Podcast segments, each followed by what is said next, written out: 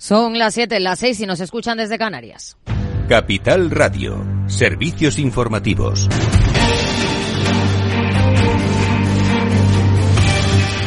¿Qué tal? Muy buenas tardes. Grifols se hunde un 35% tras una información que apunta a que una filial de la compañía distribuyó en 2023 un dividendo de 266 millones de euros a Scranton. Así consta en las cuentas de 2023 que ha presentado sin la firma del auditor KPMG. Además, el presidente ejecutivo y CEO de Grifols, Thomas Glansman, ha anunciado que se convertirá en presidente no ejecutivo de la empresa a partir de 2025. Declaraciones en una conferencia con analistas tras la presentación de los resultados del ejercicio 2023 en los que la empresa obtuvo un beneficio de 59,3 millones de euros, un 71,5% menos. Dice Glansman que es debido al coste de reestructuración en la que está inmersa.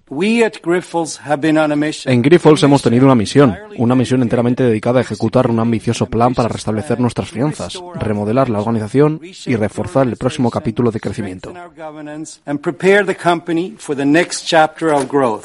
Y Colonial registra pérdidas de mil millones en 2023 frente al beneficio de 8 millones del año anterior por la caída del 9% en la valoración de sus activos inmobiliarios que sufrió el impacto que el alza de los tipos de interés tuvo en la rentabilidad que se le exige a sus inversiones. Lo explica su presidente Juan José Bruguera.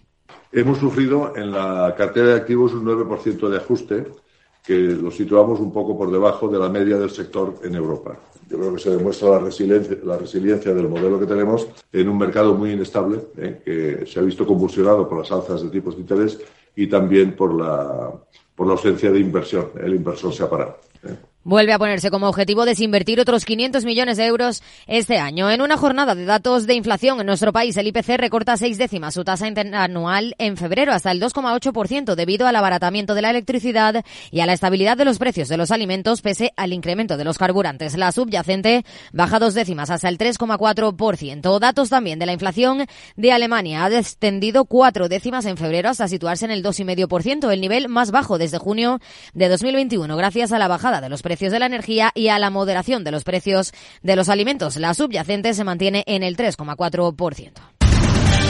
Y la IREF cree que 2024 será un año crítico para la política fiscal. Lorena Ruiz. La Autoridad Independiente de Responsabilidad Fiscal ha avanzado que ve el 2024 como un año crítico para la política fiscal en un contexto de reactivación de las reglas fiscales europeas creen que esto será un ejercicio crucial para la institución para tratar de consolidar la evaluación y para contribuir a la sostenibilidad de las finanzas públicas. Además, la IREF ha presentado la memoria de actividades del 2023, un año que ha calificado de singular en materia de supervisión por la gran incertidumbre institucional. Precisamente para mitigar este tipo de incertidumbres, la IREF ha recomendado al Ministerio de Hacienda que publique las tasas de referencia que prepare las finanzas públicas españolas para el retorno de las reglas reglas fiscales y que dote a la actualización del programa de estabilidad de contenido suficiente para articular de manera efectiva una estrategia fiscal a medio plazo.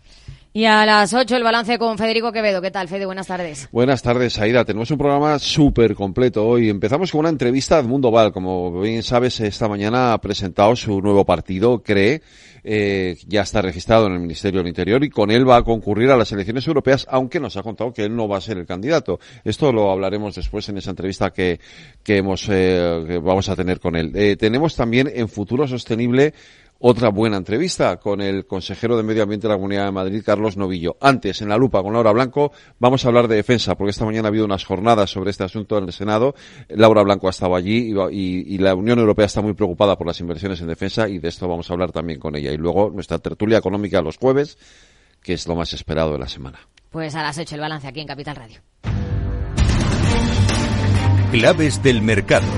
El IBEX 35 ha caído un 0,67% en los 10.001 puntos en una jornada de resultados empresariales. Hemos conocido los números de IAG, Grifols, Fluidra, entre otros. Y precisamente Fluidra ha sido la mejor de la sesión. Ha subido con fuerza un, 8,61% después de publicar resultados. Pero los verdaderos protagonistas han sido Grifols y Amadeus, que se han hundido esa última tras publicarse que estudia comprar Shift for Payments. Si miramos a Wall Street, tono mixto, el Dow Jones cediendo un 0,07% los 38.920 puntos. Subidas para el S&P 500 del 0,26%, los 5.083 puntos, mientras que el Nasdaq también sube un 0,53% en los 16.033 puntos. En el mercado de divisas, según las pantallas de XTB, el par euro dólar se negocia a 1,080 unidades. Muy buenas tardes.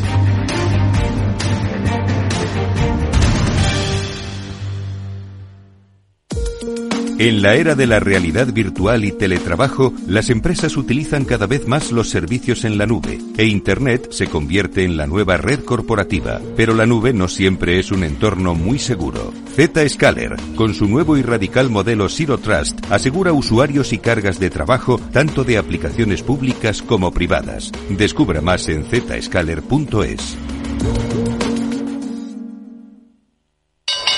¿Te interesa la bolsa?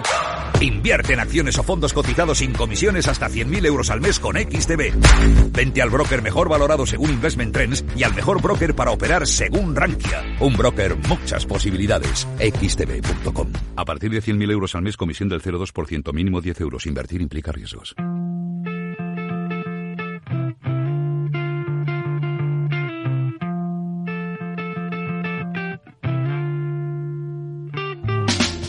Después del trabajo, After Work, con Eduardo Castillo, Capital Radio.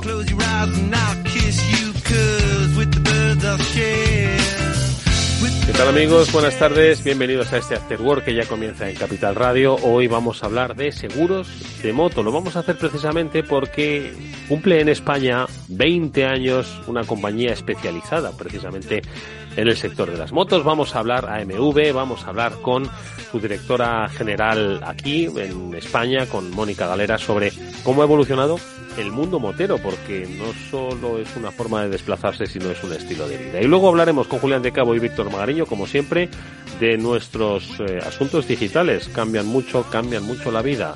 Veremos qué nos cuentan en la, eh, en la tarde de hoy. Bueno, bienvenidos, vamos a comenzar.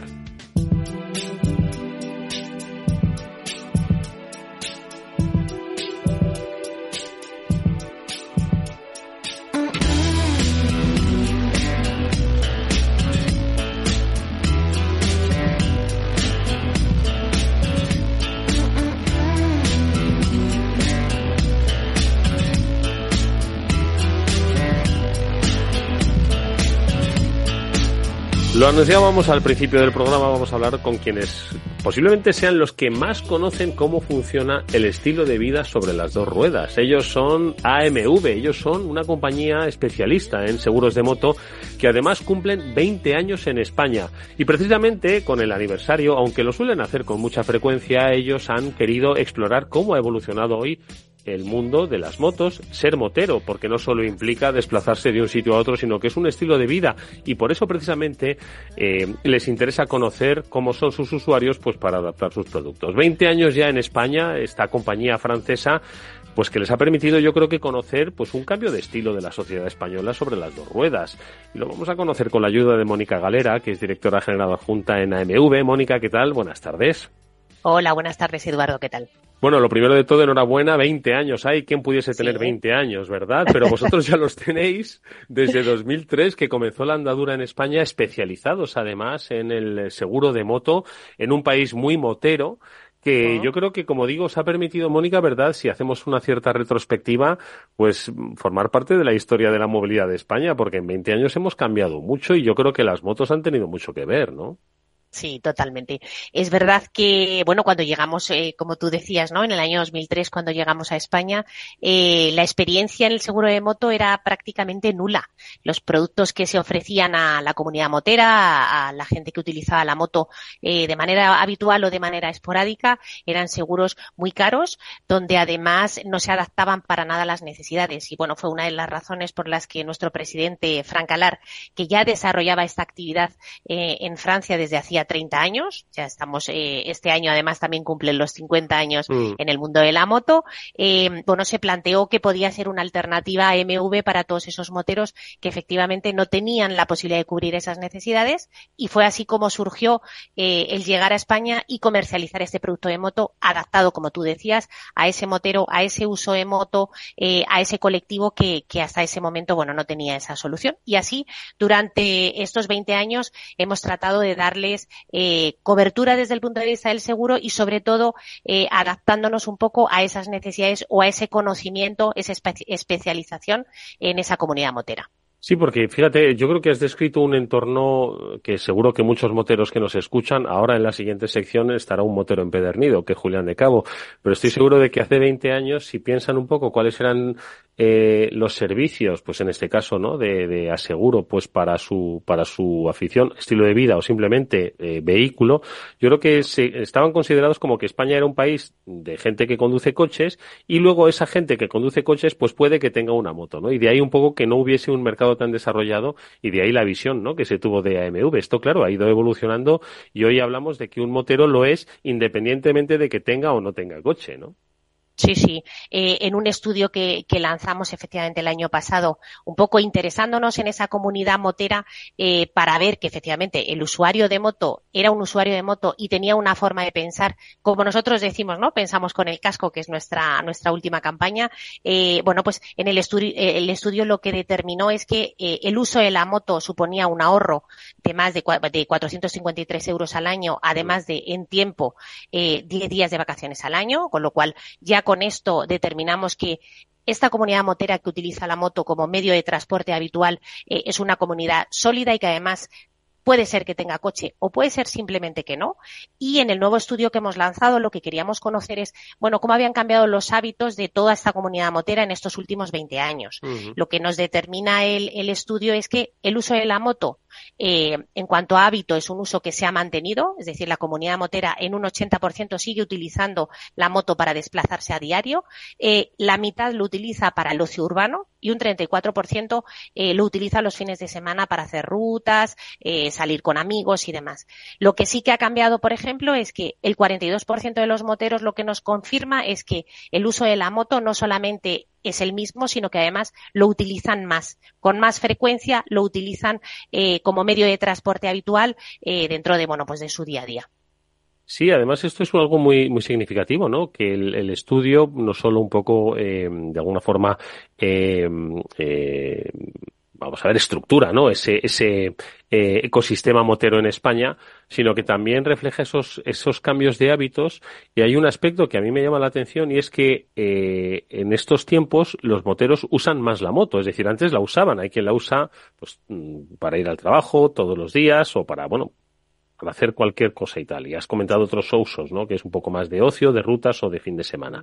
Pero sea el uso que sea, la usan más que la usaban antes. Es decir, no ha ido en un uso eh, decreciente, sino todo lo contrario. Yo creo que las horas que le quitan a, o sea, las horas que le añaden a la moto se lo están restando a, al coche, bueno, al coche o quizás a, a otros eh, eh, vehículos de, de, movilidad, ¿no? Otros, eh, sí. otros aparatos de movilidad, pero que usan más las motos teniéndola. ¿no? Es decir, que ha cambiado incluso el tiempo de uso, ¿no? Claro, además, eh, bueno, aparte de que ellos ya reconocen de salida como medio de transporte cómodo y rápido, el 66% de los, de los encuestados, por ejemplo, lo que nos comentaban es que disfrutan moviéndose en moto. Entonces, es un medio de transporte que utilizan más y además lo disfrutan. De todas formas, en el estudio este, además, una de las cosas que a mí particularmente me ha llamado la atención es eh, el tema de que el propio uso de la moto, eh, cómo disfrutan de la moto, ayuda y fomenta la socialización. Eh, bueno, pues en una sociedad que actualmente es una sociedad que complica las relaciones sociales, cada vez están, tenemos más tiempo de ocupación eh, fuera de lo que es el ámbito social, disfrutar de amigos, conocer gente nueva, y este estudio lo que nos dice es que el 72% de los moteros más experimentados, gente que lleva utilizando la moto durante un tiempo, eh, reconoce que conocen a gente a través de este, de esta, bueno, de este ocio que tiene eh, o de esta pasión, y siete de cada diez, por ejemplo, nos confirman que han hecho nuevas amistades en los últimos tiempos consecuencia de este vehículo porque comparten afición que es disfrutar de las, de las dos ruedas. Entonces, mm. bueno, yo creo que, que, que, esto incluso es algo súper positivo eh, eh, para toda esta comunidad motera que utilizan esta pasión y que además les permite socializarse. Sí, eh, lo decías antes, ¿no? Que eh, piensa con el casco de alguna forma os, os, os ha llevado hacia ese hacia ese claim el hecho de entender que es un estilo de vida, no solo pues una herramienta pues eh, de puro desplazamiento práctico, ¿no? Eh, eh, a tenor de lo que comentábamos hace un instante, ¿no? Dice, vale, tú lo usas para ir al trabajo, pero estás usando más la moto, es decir, que igual la, la estabas concibiendo para ir al trabajo, pero también para otro tipo de, de actividades que te están empezando a convertir en, en un ser motero que piensa distinto y que encuentra una vía de socialización. Y ojo, eh, a quienes conozcáis algún motero es que además es que les cambia la vida y sobre todo o a nuevos moteros o a personas que han entrado en el mundo de las motos. Yo conozco a personas, ¿no? Que pues por las relaciones personales que establecen, de repente empiezan a adentrarse en un mundo que les, que les fascina y yo creo que eso es muy significativo.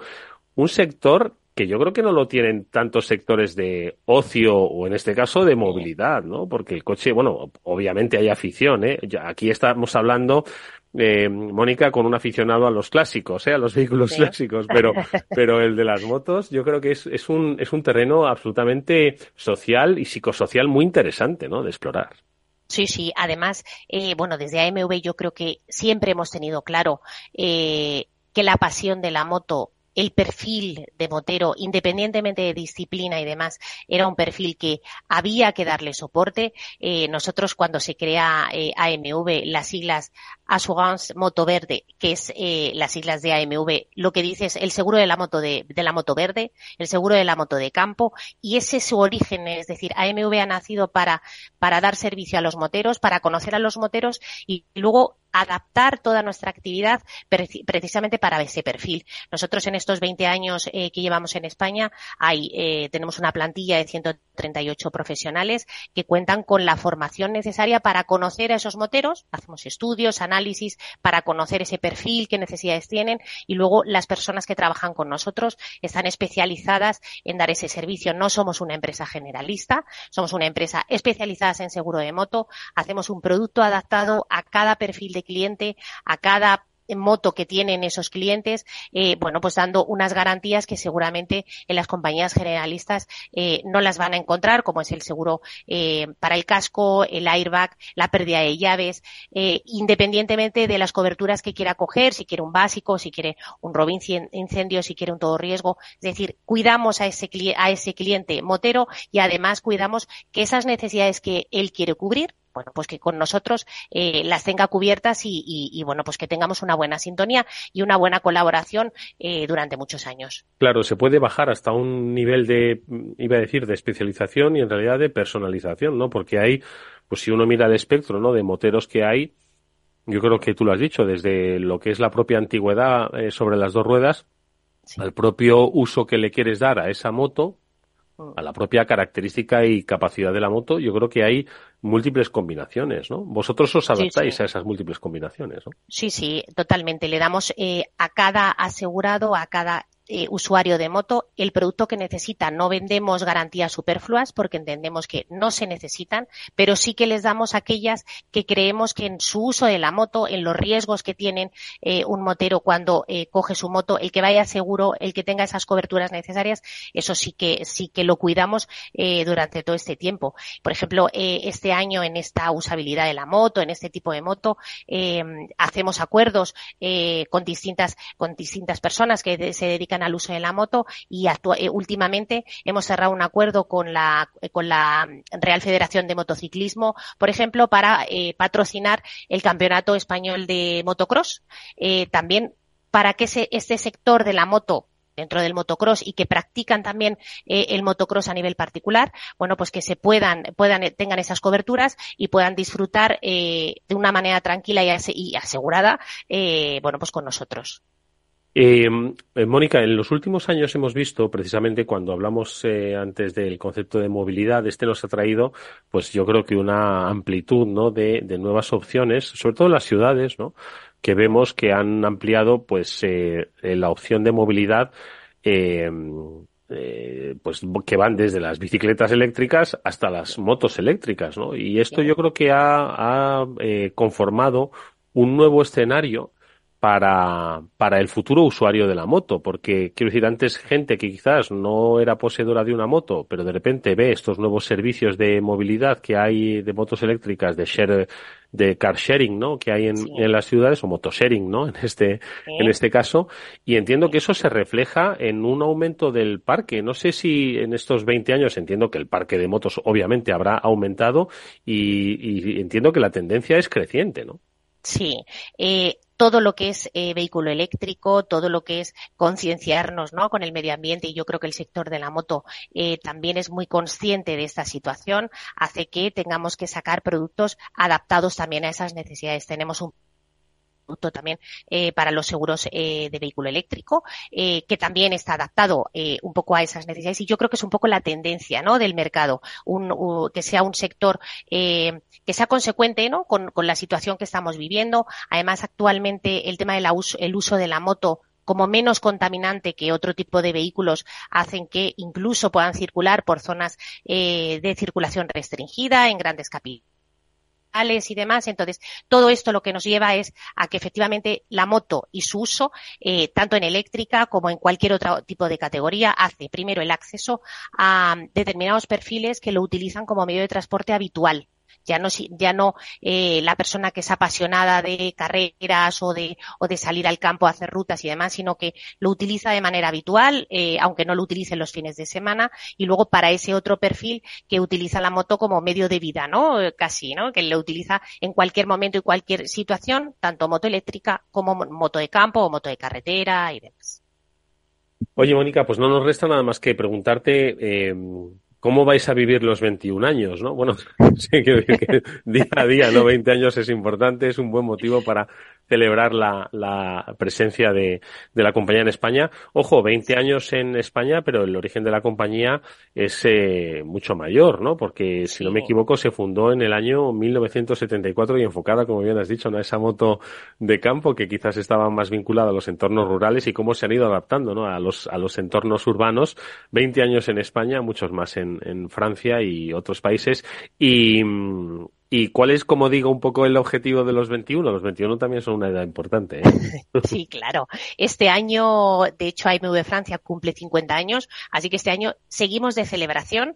En cualquier caso, yo creo que el espíritu de AMV eh, como compañía eh, joven siempre decimos que somos jóvenes, pero seguimos cumpliendo años todos, sí. eh, y moderna es adaptarnos a, las, a adaptarnos a las nuevas circunstancias, adaptarnos a las nuevas necesidades que se puedan plantear. Has hablado del motosharing y demás. Seguimos trabajando para crear soporte a esas, a ese nuevo mercado que se nos abre. Yo creo que las necesidades que tienen los motoristas jóvenes o la gente que se acerca al mundo de la moto más joven es diferente a la de, a las de personas, eh, bueno, pues que tienen otro tipo de, de uso. Ya la gente no compra motos sino que quizás, bueno, pues las utiliza o las alquila. Bueno, pues a todo esto AMV dará respuesta. Eh, es un año eh, después de, la, de, las grandes celebraciones o de la gran celebración eh, donde tenemos que seguir avanzando. Seguimos con muchísima ilusión y muy contentos, bueno, pues de seguir pensando con el casco en adelante.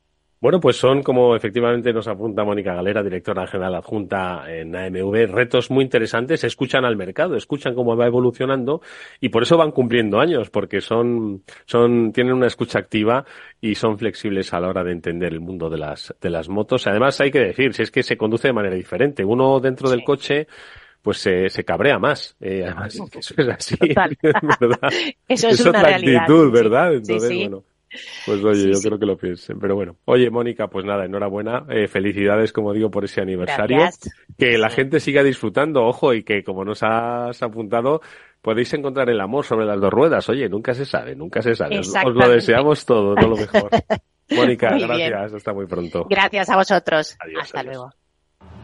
Te sientes atraído por invertir pero no sabes por dónde empezar. XTB, el broker líder en el mercado europeo con más de 500.000 clientes, pone a tu disposición la mejor oferta del mercado. Ninguna comisión en la compra y venta de acciones y ETFs de todo el mundo hasta 100.000 euros mensuales. El proceso es muy sencillo. Entras en xtb.com y en 5 minutos abres una cuenta completamente online. Además, dispondrás de la mejor formación del sector a tu disposición, análisis diario de mercado y atención al cliente las 24 horas al día. Un broker, muchas posibilidades. A partir de 100.000 euros al mes, la comisión es del 0,2%, mínimo 10 euros. Invertir implica riesgos. Capital Radio. La genuina radio económica.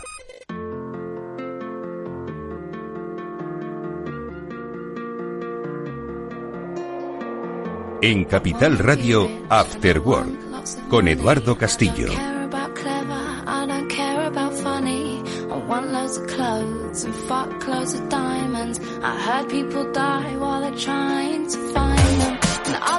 Vuelven nuestras conversaciones sobre el mundo digital de la mano, como siempre, eh, eficaz, eh, serena, razonable, sosegada y leída de Víctor Magariño y Julián de Cabo, a los que ya saludo en este programa. Víctor, ¿qué tal? ¿Cómo estás? Buenas tardes.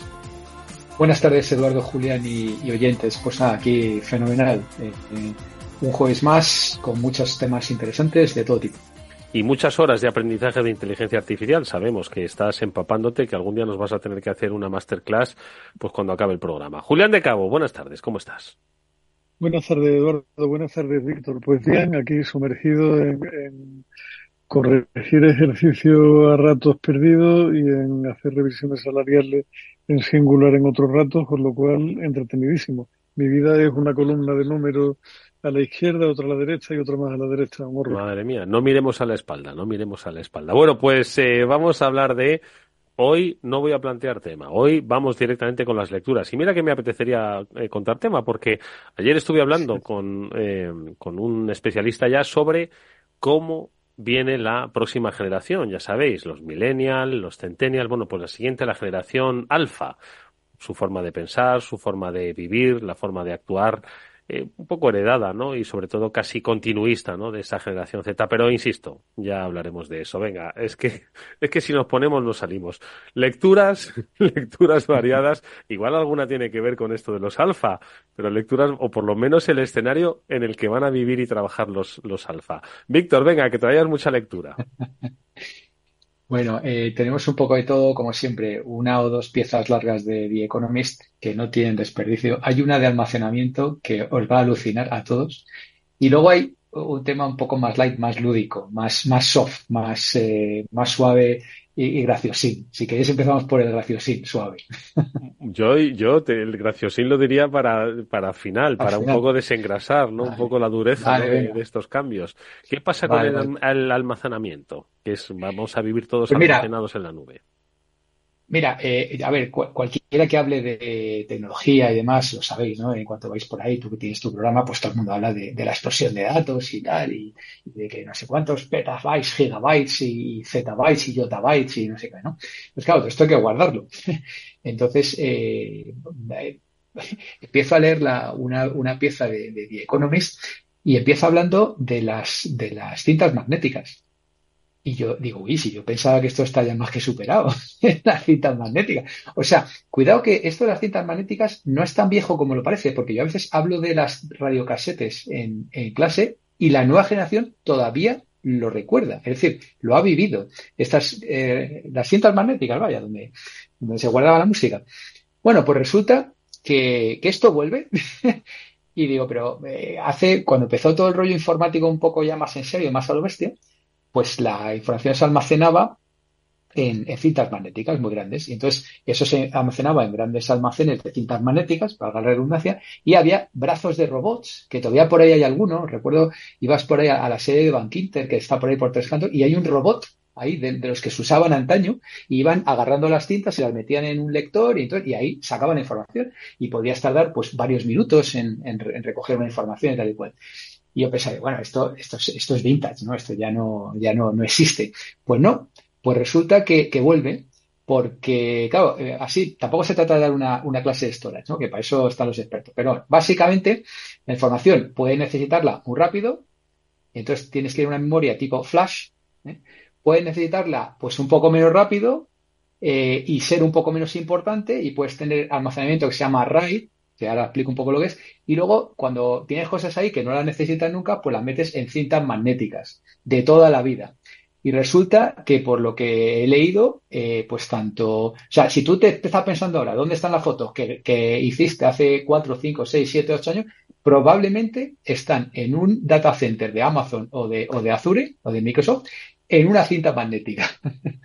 o sea que hemos vuelto otra vez a, como, como al, al Pero, back to the, o- to the ocupando future. espacio físico. Sí, sí, claro, claro, claro, claro, claro. O sea, pero ocupando espacio físico, pero a lo bestia. Lo que pasa es que esto se ha revelado como una cosa. Bueno, aparte, eh, la densidad de almacenamiento, esto va, cintas magnéticas, ya sabéis, ¿no? Se, se- se organizan O sea, que la eh, nube las está partículas petada. magnéticas. Sí, sí, se organizan las partículas magnéticas de una manera que eh, guardan información, básicamente. Esto es así como se hace, ¿no?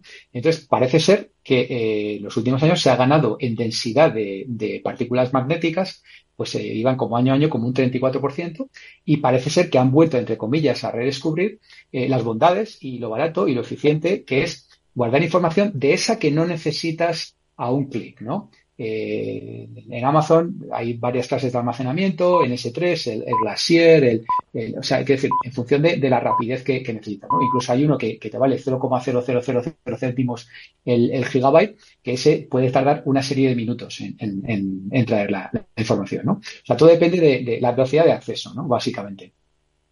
Entonces, eh, me, resultó muy curioso ver cómo eh, soluciones que parecían ya archivadas y que, y que ya no se que ya no se llevan por el mundo, pues resulta que ahora es, es lo que se está, lo que se está utilizando.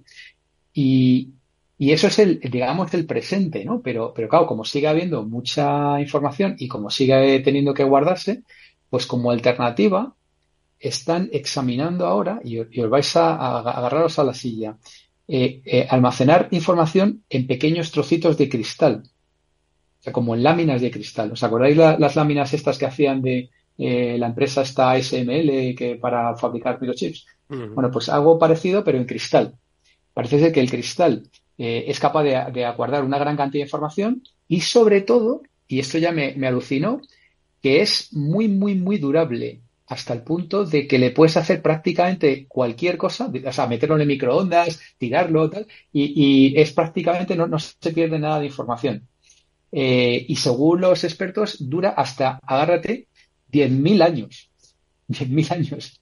O sea que eh, este es el, eh, ya, ya un repaso de lo que era el, pasado, lo que es el presente del almacenamiento y lo que es el, futuro. Y luego otra cosa que me llama la atención, y ahora ya le dejo a Julián, que después de esta apertura, que eh, para conseguir esa persistencia del dato, es decir, que no se pierde nada, lo que se lleva ahora es el famoso, este que lo he explicado ahora muy, muy rápido, el RAID, ¿no? Que es el Redundant Array of Independent Disks. Y dirás, ¿y esto qué es lo que?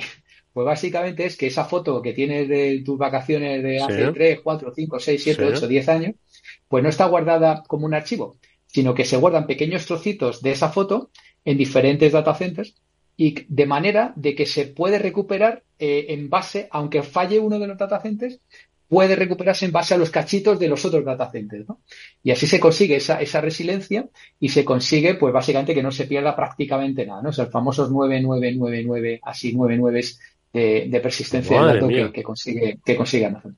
Oye, así que eso está interesantísima, interesantísimo arranque, ¿eh? A Portagayola, Julián. A ver, a mí me, encanta que Víctor de pronto descubra la arquitectura de von Neumann, que es la arquitectura estándar en computación desde los años cuarenta y pico, yo creo, poco más o menos. Es decir, al final ese, ese concepto de memoria principal, almacenamiento primario almacenamiento secundario es prácticamente consustancial a la existencia de la computación.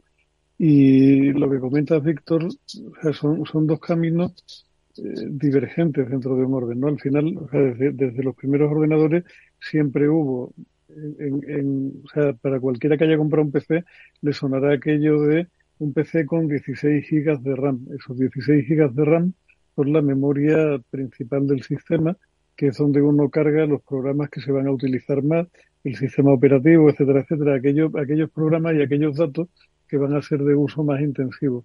Y luego tienes el almacenamiento secundario, típicamente hasta ahora los discos duros que daban vueltas con los platos y almacenamiento más bien magnético, que era donde tú guardabas las cosas que no ibas a utilizar tan frecuentemente. Y lo mismo sucedía, ese mismo esquema se repetía en los centros de proceso de datos. En una gran empresa se ha hablado de toda la vida de Dios de dos siglas que eran OLAP y OLTP. OLAP era el, Online Analytical Process, que era, eran los almacenes de información más lentos de los que típicamente se ponían a disposición una serie de datos históricos a disposición de los departamentos de marketing y cosas así para actividades analíticas de históricos que te podían ayudar a sacar conclusiones de cara a futuro y luego estaban el, los OLTP que eran los Online Transaction Processes que eran los procesos de transacción en línea que, se, que estaban en soporte mucho más rápidos porque eran un poco digamos, la memoria viva en el instante de la empresa. Era, era lo que estaba sucediendo en el momento que estaba sucediendo. Y lo que tú comentas, Víctor, es divergente con relación a la tendencia, por ejemplo, en el mundo de los ERP. En los ERP la tendencia es a que hoy día ya no se diferencia entre OLAP y OLTP, porque en sistemas como SAP HANA o como Oracle Exalytics, lo que se hace es que ya todo está en memoria RAM, que es mucho más barata. O sea, la razón por la cual históricamente se separaba entre memoria RAM y memoria de disco era porque el disco era muchísimo más barato que la memoria RAM y tú no podías meter en un sistema toda la RAM que tú quisieras. Hoy día, cuando tú utilizas un RP al estilo de SAP HANA o de Exalytics, lo que tienes es todo en memoria RAM, de tal manera que tiene un acceso absolutamente instantáneo a todo el histórico de información, tanto las transacciones que están en curso como todo, todo el histórico que tú hayas querido meter por detrás, ¿no? Y lo de las cintas, pues bueno, eh, es que realmente casi nunca muere nada, que es lo curioso, ¿no? O sea, nos creemos que el mainframe está enterrado y una porra. O sea, tú te vas a cualquier core bancario y los cores bancarios siguen estando sobre un mainframe programados en COBOL y siguen utilizando sistemas que tienen muchísimos años de diseño, pero que siguen dando un buen rendimiento para, para lo que un banco necesita hacer a fecha de hoy. ¿no? Sea, yo recuerdo hace ya, hace ya años, cuando un buen amigo estaba, acaba de pasar de una compañía, o sea, de, como CTO de una compañía del IBEX 35 a otra y le preguntaba yo, digo, oye, José María, ¿estáis yendo a la nube y tal?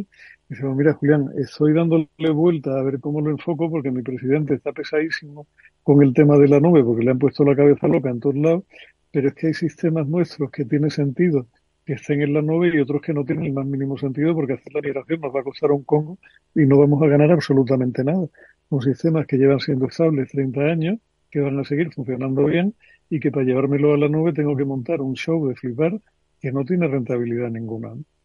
Es decir, que al final estamos hablando de tecnología, Magariño, no de religión. No hay que ser creyente en nada, hay que ser creyente en lo, en lo que opera correctamente para cada circunstancia en cada momento, ¿no? Y al final, por alguna razón, von Neumann definió ese esquema y sigue siendo válido a fecha de hoy. Claro, a mí me gusta mucho eh, ir al rastro en Madrid mm, algún domingo.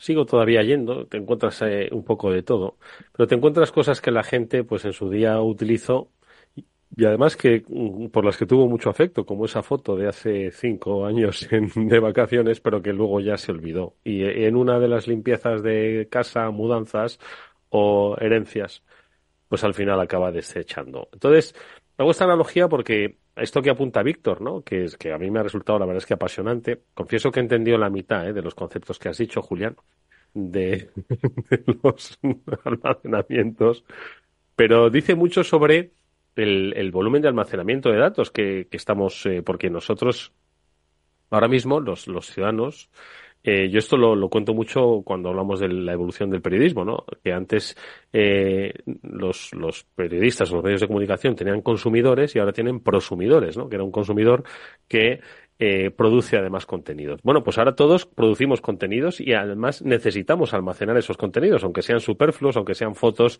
de la, la playa de Benidorm de hace 10 o, o 15 años. Entonces, eh, vamos a llegar a un colapso, claro, de, de, de almacenamiento, mmm, que esto no se va a poder vender como en el rastro, que te vas a poder deshacer de ellos, sino que es que de alguna forma habrá que gestionar toda esta cantidad de datos almacenados que estamos generando, toda nuestra vida digital, ¿no? Entonces, no sé un poco cómo, cómo veis eso. Lo, que vamos, lo que vamos a llegar, Eduardo, es a una paradoja, estamos de hecho en esa paradoja completamente absurda, donde resulta que mucha gente no es consciente de ello, pero los que, los que peinamos ya pocas canas, eh, sí que, sí que lo somos, y es que vives en un mundo donde la foto de tu bisabuelo va a durar muchísimo más que las de la primera comunión de tu hijo porque las fotos de tu bisabuelo se hicieron con papel de fibra natural, se lavaron como Dios manda y tienen un material que aguantará durante siglos y siglos, y las de tu hijo se hicieron en un papel de tipo RC, se llama, o papel resinado, que tiene 25 o 30 años de duración antes de empezar a degenerar y perderse para siempre.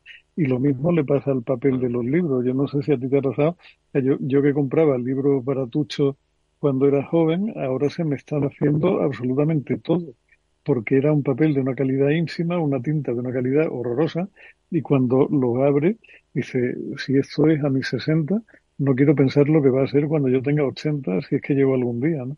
Probablemente no va a quedar del libro ni las tapas, porque se están deshaciendo, y sin embargo, los libros anteriores, los libros de mi abuelo, siguen estando en perfecto estado, ¿no?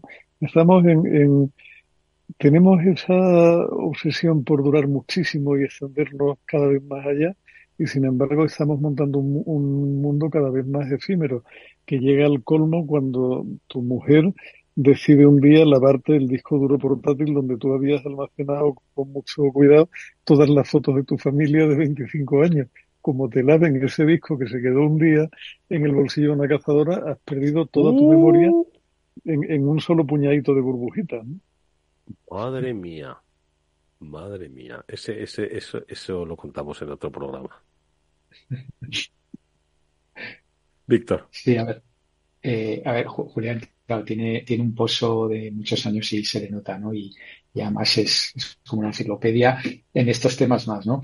Yo sí que es verdad que, efectivamente, ha dicho Eduardo, no me he enterado muy bien y tal, e intento hablar un poco para, eh, a ver, pongo un ejemplo. Eh, ayer en una clase de veinteañeros titulado superiores e internacionales inteligentes, no voy a dar más pistas, ¿vale?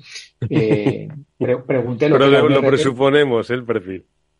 Pregunté lo que era un RP y como el 85% de la gente no sabía lo que era un RP. Y luego tuve que diferenciar entre un RP. Claro, hay cosas que las das ya por supuestas eh, y un CRM y demás, ¿no? Entonces, si en ese tipo de audiencia no lo sabe, pues hombre, nuestra audiencia radiofónica seguro que es, algunos hay muy cultivados y me consta, y otros quizá no tanto. Entonces yo intento que me entienda como mi padre, ¿no? Entonces la gente entiende eso lo de las fotos de hace ocho años que están en una cinta magnética, como las que se ponían en los coches para, para oír, eh, para oír la, la radio y tal, ¿no? Pero, pero sí, a mí me parece curioso. Y, y, esto de los cristales, pues está invirtiendo, por ejemplo, Microsoft, ¿no? Microsoft está invirtiendo un mogollón de pasta.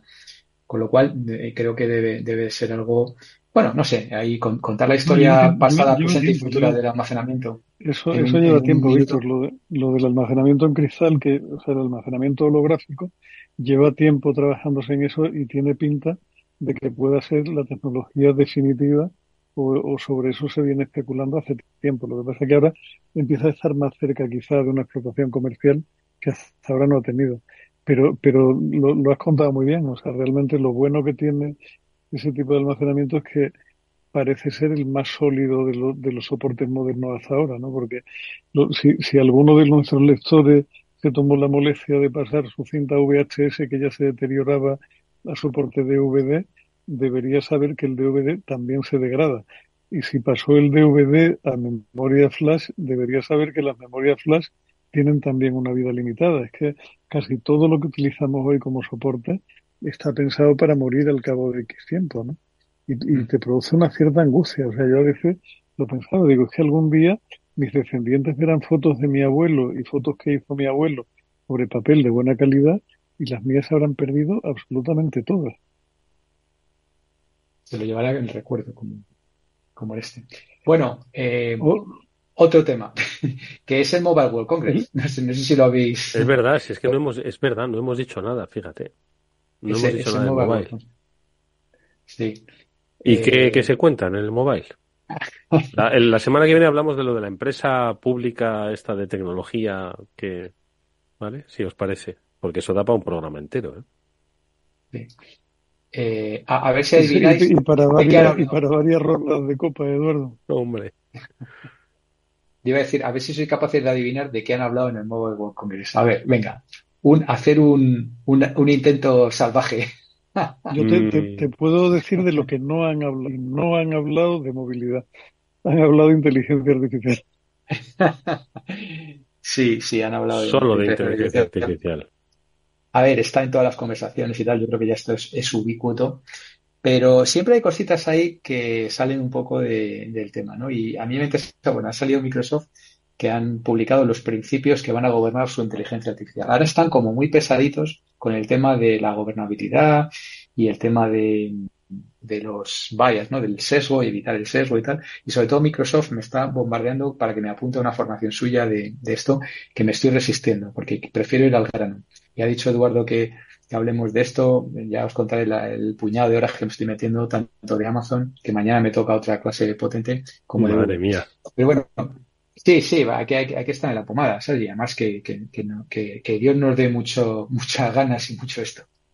Eh, mira, ha, ha, dicho una cosa que me ha gustado mucho. Eh, me, me, he echado los dos resúmenes de los días estos.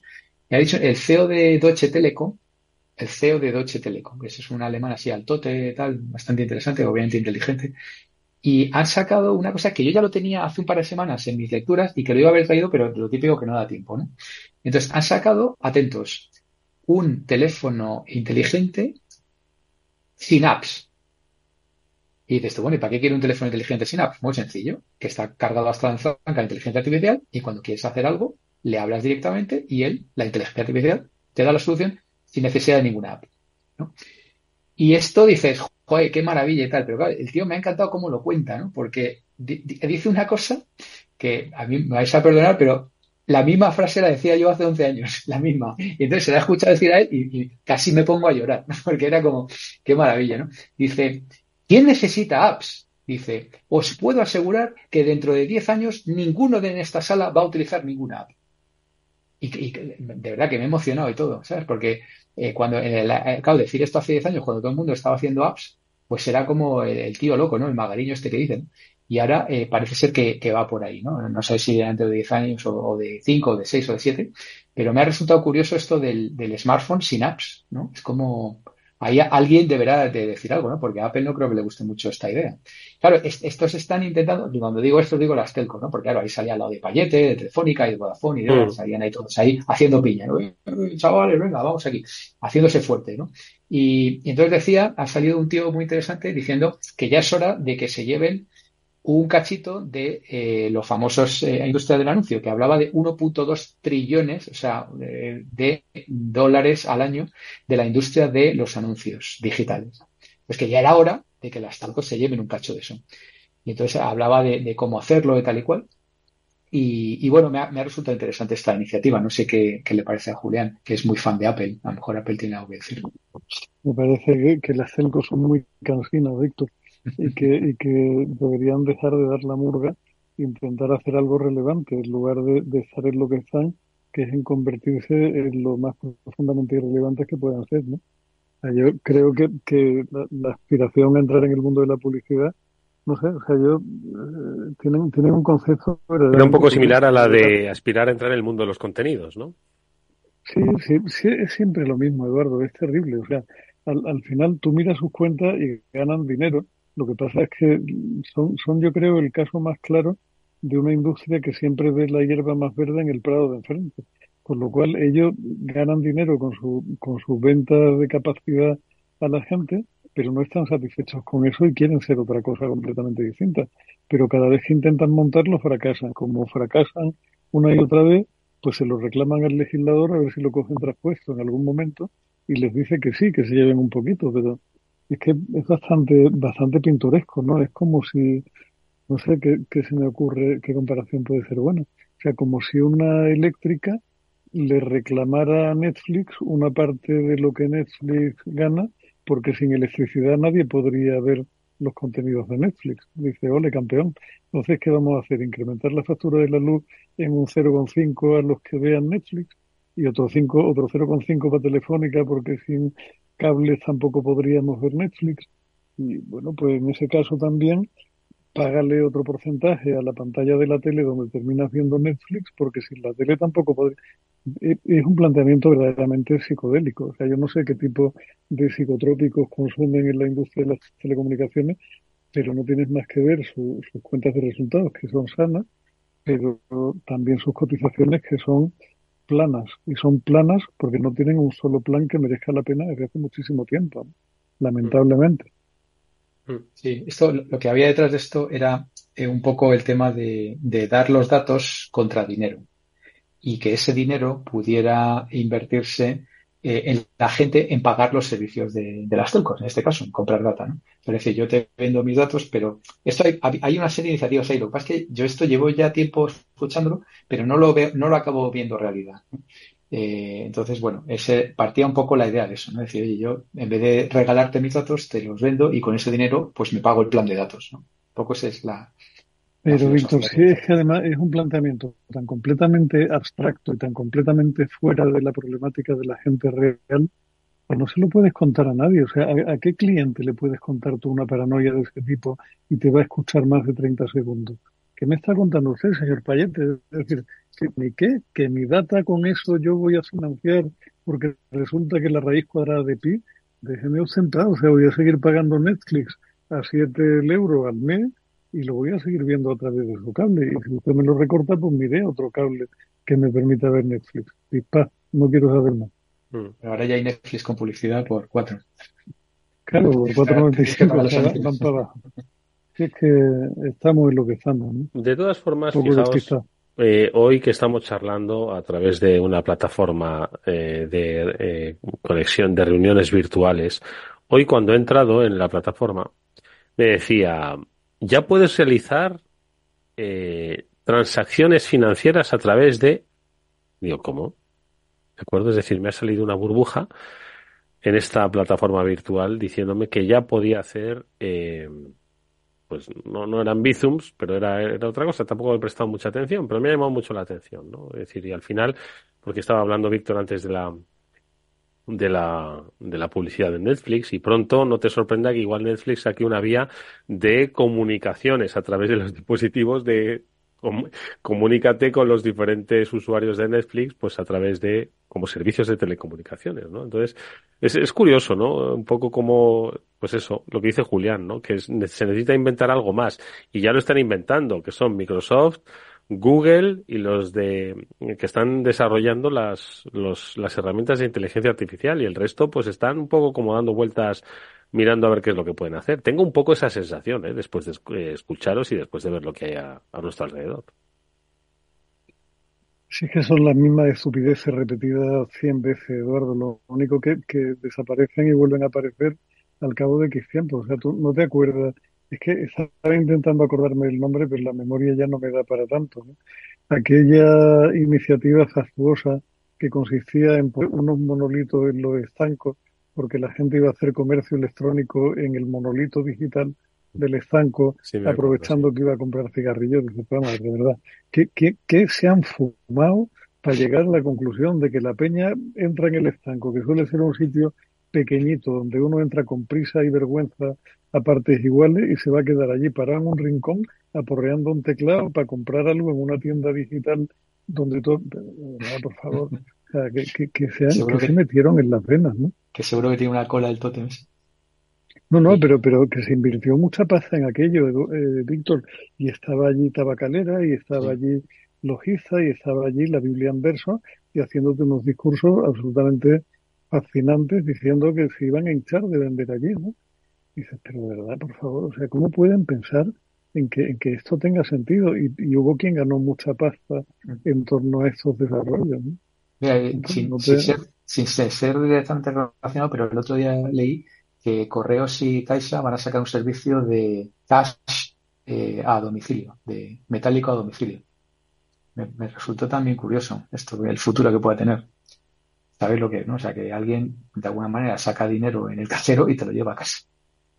Me pareció Sí, interesante, no sé sí, cómo, sí, cómo no, funciona eso operativamente, pero me pareció interesante. Yo no sé, eso a lo pues mejor es- en, en la España vaciada donde ya no tienen cajero automático igual tiene un sentido, pero eh, en A ver, estás el hablando de Caixa, que es la, que es la, la entidad financiera número uno en este país, y Correos que también. Bueno, anyway, hay, hay un par de predicciones ahí de Gartner que igual os interesan. Os las suelto así en plan bomba para que las meditéis. La primera, que vais a flipar, Gartner, ¿eh? Gartner, se prevé que más del 50% de consumidores desactive sus redes sociales en 2025, o sea, el año que viene. Esto me parece una bomba, ¿eh? El Total. 50% desactivamos nuestras redes sociales. Sí, sí, sí, sí. Yo lo leí y no lo podía creer. Uf, Y lo que pasa es que Gartner de cuando en cuando hace una cosa de estas así como muy, mucho me parece. ¿sabes? Esotérica, le llaman predicciones Maverick, que es como decir, bueno, si no lo acierto no pasa nada. Claro, nos ha jodido. Ma- Maverick. Maverick. eso, así también yo. el Voy a hacer una previsión Maverick. Vale. Vamos, hombre. Y la otra, y la otra Aquí lo que tenemos que son es- encuestas electorales Maverick, ¿verdad?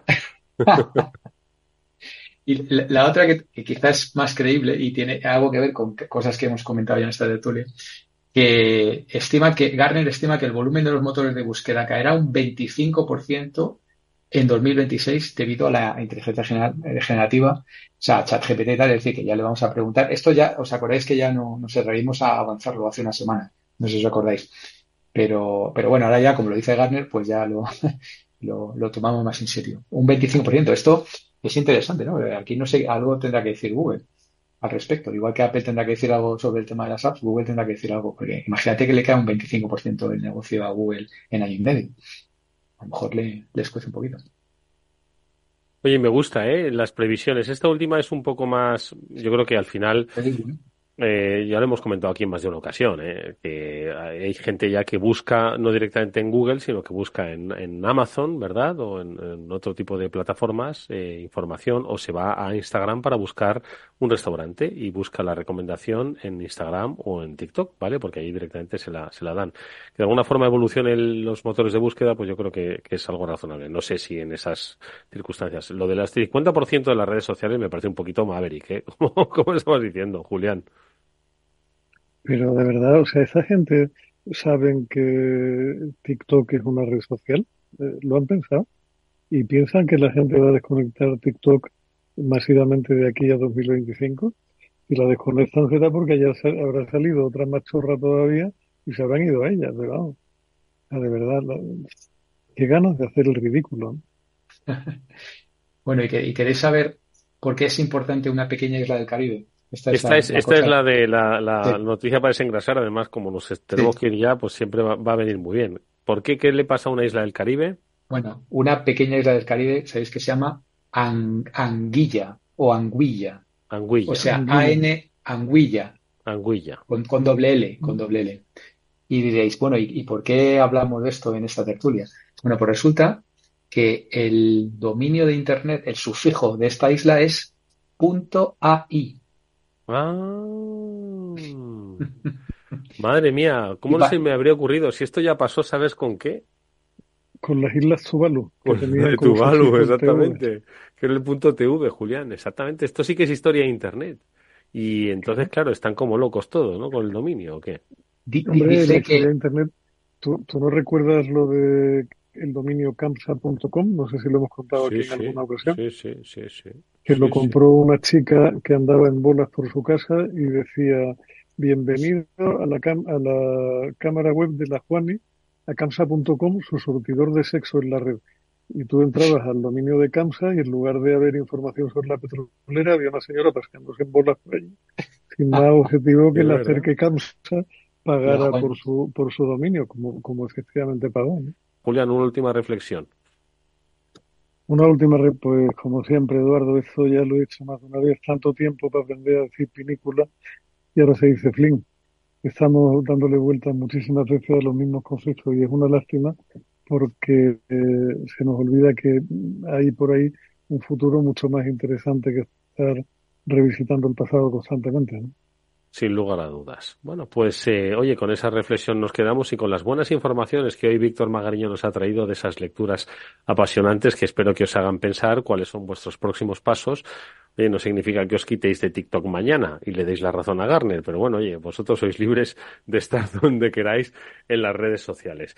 Pues eh, con esas reflexiones, como digo, nos despedimos hasta el próximo, hasta la próxima semana con Julián y con Víctor y nosotros hasta, hasta el próximo lunes que volverá este, este ciber, el, este after work en formato ciber porque hablaremos de ciberseguridad. Julián, Víctor, gracias amigos, que descanséis, que vaya muy bien. Un placer, nos vemos la semana que viene. Venga, hasta muy pronto a todos, adiós. ¿Qué es ir más allá? Con Arval podrás llegar donde te propongas de la forma más sostenible y desplazarte como y cuando necesites con una oferta de renting sostenible, segura y conectada. Y preocuparte solo de conducir porque nosotros nos ocupamos del resto. Arval, la transición energética arranca aquí. Más información en arval.es.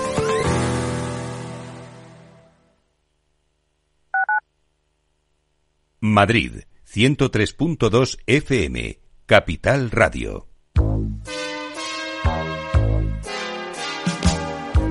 Bueno, la siguiente consulta nos llega desde Bulgaria, desde Sofía, la capital. Julen, buenos días. Muy buenos días, eh, señor Vicente y señor Betty Durante. ¿Sigue usted Capital Radio en Bulgaria? Sí, hombre, lo cojo por internet cada día, ¿eh? Capital Radio es el que mejor lo, lo, lo, lo capto, vamos, en- inmediatamente. Ahora mismo, mire, le puedo poner aquí. ¡Arriba! ¿Eh? Mi vuelta al mundo va a empezar. Son 80 días, son Capital Radio traspasa fronteras. Capital Radio sí es lo mejor, ¿eh?